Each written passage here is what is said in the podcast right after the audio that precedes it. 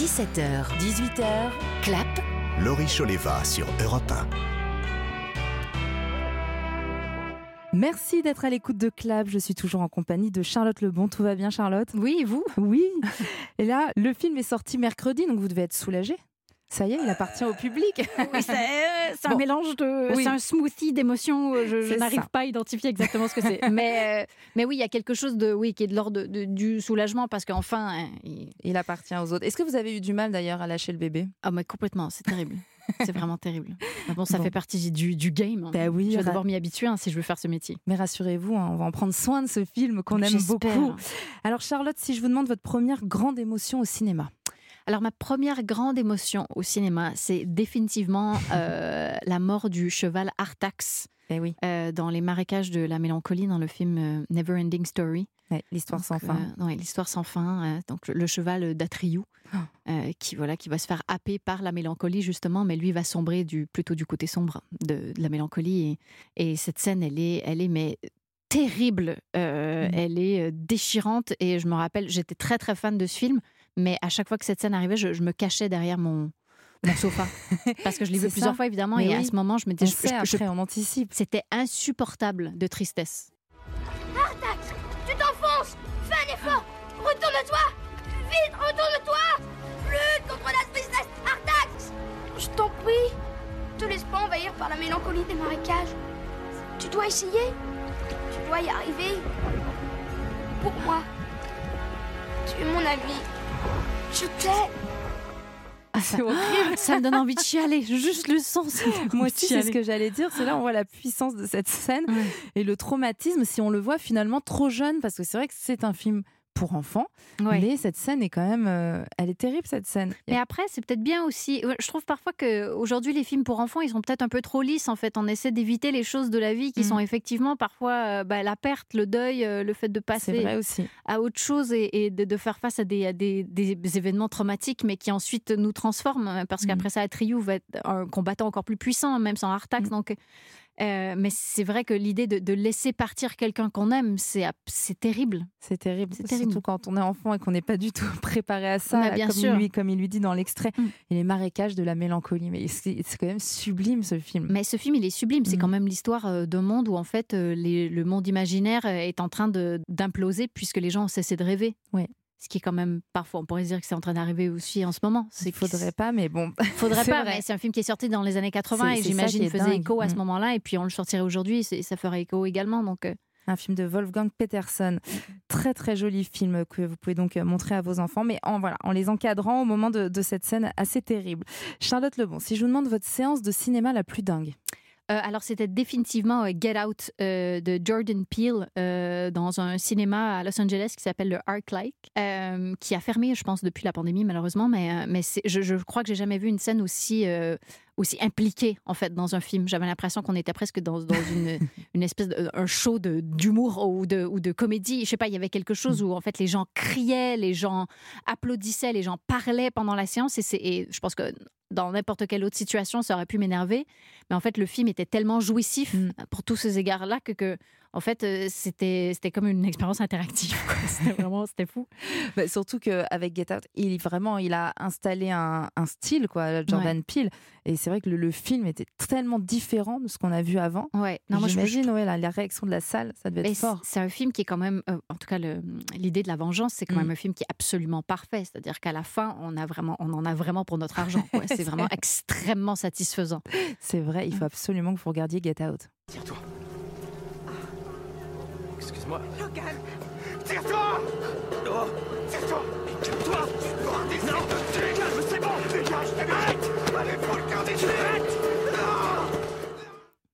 toujours beaucoup de cris hein, Oui, dans bon, les extraits de films d'horreur. hein.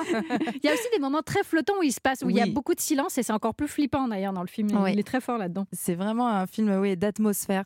Euh, D'ailleurs, vous, vous me confiez euh, tout à l'heure que vous aviez envie de réaliser un, un film de genre, un film d'horreur. Ouais. Quels sont les réalisateurs de films de- d'horreur qui vous ont euh, inspiré, Ah, qui vous c'est. inspirent? Euh, ben moi, j'aime bien. En fait, c'est c'est même pas tant des réalisateurs. ben, Jordan Peele en fait partie, évidemment, parce qu'il embrasse vraiment le genre. Mais Julia Ducournau, j'adore ce qu'elle Mm. fait aussi avec la, la, la figure du monstre. Euh, J'adore aussi des Avec gens Titane. qui. oui, avec Titan ou avec Grave. euh, mais il y a aussi euh, des réalisateurs qui me plaisent beaucoup, comme Luta- Luca Guadagnino, en fait, qui Mm. s'essayent à plein de genres différents et qui y parviennent plutôt bien à chaque fois. Donc, euh, ça aussi, c'est quelque chose qui, qui m'inspire beaucoup. Là, par exemple, les, les films qui m'intéressent, c'est le- L'échelle de Jacob. Je ne sais pas Mhm. si vous voyez, de Adrian Lyne. sûr. Euh, qui a fait des films très très différents, c'est-à-dire qu'il a fait l'échelle de Jacob, mais il a fait aussi euh, euh, Attraction fatale avec Mm. Glenn Close. Il a fait, je pense que c'est lui qui a fait Flashdance aussi, ou qu'il a, je sais pas, en tout cas, il y a un truc. Euh, mais bref, il- ça, ça va un peu dans tous les sens, et ça aussi, ce sont des réalisateurs qui m'inspirent, je crois. Mm. Faut qu'il y ait un univers en fait. Ouais. Faut qu'il y ait une patte. Le film qui vous fait pleurer à chaque fois? C'est E.T. Je, je l'ai Mm. revu hier et franchement, j'étais pathétique à la fin du film. J'étais vraiment mais que, que en, en eau. Cette musique. C'est merveilleux. Vous l'avez vu pour la première fois à quel âge? Je m'en- souvenez? Je pense que j'étais Jeune? Ouais, je je- mais pas, pas si jeune. Je pense que j'étais quelque chose comme euh, début de l'adolescence, je pense 13 14 un truc comme ça. Et le film est magnifique et puis il y a tout dedans. Il y a l'amitié, il y a la différence. Bah, bien sûr. Et puis il y a le fait d'être capable d'humaniser et d'adorer une créature qui est quand même très très moche et euh, qui est quand même très très moche et qui vient d'un autre monde. Euh, et puis euh, normalement dans ce dans ce type de film, euh, bah, les extraterrestres sont vus comme des antagonistes ou des Mhm. ennemis ou des gens qui nous veulent du mal. qui veulent nous soutirer quelque chose. Et là, en fait, c'est quand même une des plus belles histoires d'amitié, voire même d'amour, qui a été racontée au cinéma.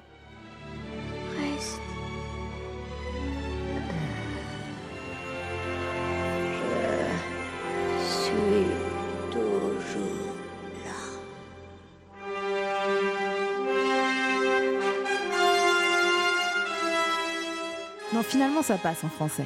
Ça passe. Ça passe. Je ne sais pas qui a fait la voix d'E.T., mais, mais chapeau. Ah. Il a, Ouais. il a une voix il est très enrouée. Voilà. Ouais, ouais. il a chopé un bon gros virus de l'hiver. Non, mais c'est vrai que c'est tellement attendrissant. Alors, ce qui est fou, c'est que le, film date. hein, je rappelle, c'est un film de Steven Spielberg. Les effets spéciaux ont vieilli Mm. et pourtant, le film pas tant que Et voilà, pourtant, on le la regarde magie opère. facilement. Ouais, ça opère toujours. Ça opère toujours, mais je pense que je suis plus, je vais être plus, euh, comment dire, attendrie par une, une petite créature qu'on a créée et qui existe vraiment dans la vraie vie, même s'il s'agit d'une espèce de mascotte qui est opérée par 12 différentes personnes, plutôt que des effets spéciaux qui sont faits numériquement. Moi, il y a quelque chose euh, avec le numérique qui mérite, en fait, qui Mais- tout de suite crée une distance. Mais aussi, vous êtes une artiste, donc euh, vous avez l'habitude aussi de la, de la création. Je pense que c'est pour de la ça. matière, de Ouais, tout de la ça, matière. Mais même pour les acteurs aussi, c'est quand même beaucoup plus agréable. Je pense que Drew Barrymore, pendant tout le tournage du film, pensait qu'E.T. existait vraiment. C'est vrai, peluche géante. Oui. Charlotte Lebon, le film qui vous fait le plus rire, Euh, alors, je crois que c'est La femme de mon frère de Monia Chokri. qui était son premier long métrage. qui était son premier long métrage, euh, avec qui j'ai eu la chance de travailler, puisqu'elle incarne la mère de Chloé euh, dans mon film. Mhm. Et oui, je pense que c'est une femme que j'admire beaucoup, euh, qui a énormément d'esprit, qui est très intelligente, qui est très drôle. Et, et d'ailleurs, je- j'en ai bien profité euh, pendant mon tournage parce qu'elle a énormément improvisé et elle a proposé des choses, oui, qui sont beaucoup plus intéressantes que n'importe quoi que j'aurais pu écrire. Donc, euh, Justement, pour reparler de, de Falcon Lake, qui est donc aussi votre premier long métrage, hein, vous avez ça en commun. Vous avez laissé de la place à l'improvisation? Tout à fait. Alors, il y avait des scènes qui étaient très écrites euh, et auxquelles je tenais vraiment, mais, mais il y avait beaucoup de scènes aussi qui me permettaient de pouvoir jouer avec l'improvisation, c'est-à-dire que je donnais quand même des points de rencontre à mes acteurs, mais entre ces points de rencontre, ils, de- ils pouvaient faire ce qu'ils voulaient. Et, euh, et les scènes aussi, lorsqu'il y a beaucoup d'adolescents autour d'eux, euh, je voulais que ce soit très, très vivant, je voulais Mhm. qu'ils puissent utiliser leurs mots, je voulais qu'ils aient pas peur de, de- Parce qu'au cinéma, souvent, on a peur de, de parler euh, l'un par-dessus l'autre, parce qu'après ça, au son, c'est compliqué, mais moi, je voulais vraiment qu'on qu'on ne pense pas à ça, en fait. que ce soit vrai, mais vous êtes vous-même actrice, et c'est ça souvent, hein, les, les- les actrices ou acteurs qui sont aussi réalisateurs, ils savent aussi comment diriger parce qu'ils savent comment eux, ils ont envie d'être dirigés. Oui, c'est vrai que j'avoue, euh, j'ai évité toutes les choses qui ne m'ont pas plu quand j'étais actrice. Ça, c'est ça, c'est une évidence. On souffre beaucoup sur un tournage, Bah, ça dépend avec qui on travaille. mais Parfois, ça oui. peut arriver. Parfois, non. Voilà. Euh, votre bande originale de film préférée? Alors, c'est euh, Girl Interrupted de Michael Dana. Oui, le film s'appelle Une vie volée Une vie volée, en ouais. français. C'est génial. Qui est une adaptation d'un roman euh, d'une femme qui s'appelle Susanna Kaysen, euh, qui en fait, euh, à l'époque, dans les années 60, euh, a été diagnostiquée avec euh, bah, une dépression, sauf qu'à cette époque, la dépression, ça n'existait Mm. pas vraiment, puisqu'elle venait de faire une tentative de suicide. Donc, elle a été internée pendant un an dans un asile avec, avec des gens qui souffraient de problèmes mentaux, alors qu'elle, pas du tout. Elle était simplement dépressive. Euh, et je ne sais pas pourquoi, euh, très très longtemps, et encore aujourd'hui, je pense que les, les- tous les films qui se passent dans les asiles psychiatriques euh, m'obsèdent.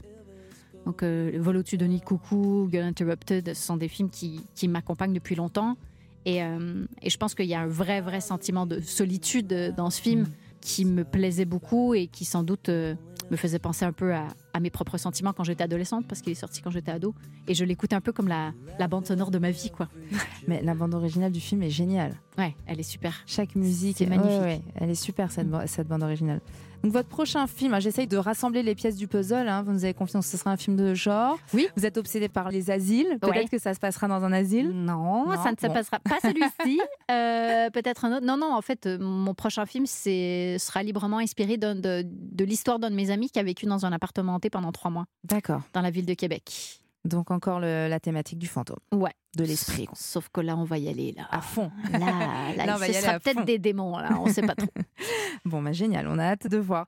Si vous ne deviez garder, Charlotte Lebon, qu'un seul film de votre filmographie, Bah, du coup, ce serait Falcon Lake. Hein. Eh J'ai oui. j'ai pas choix. C'est pas juste parce que je fais la promo. hein. C'est- C'est vraiment sincèrement ce que je pense. Euh, c'est un film qui, qui me ressemble énormément. C'est un film qui est extrêmement personnel. Donc, euh, euh, je n'ai rien fait dans ma filmographie qui puisse être aussi proche de moi que Falcon Lake.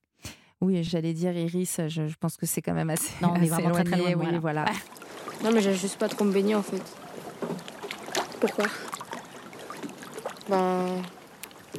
euh, quand j'étais petit, j'ai fait me noyer donc euh, voilà. Pareil que c'est le fun de nous noyer. Ah bon?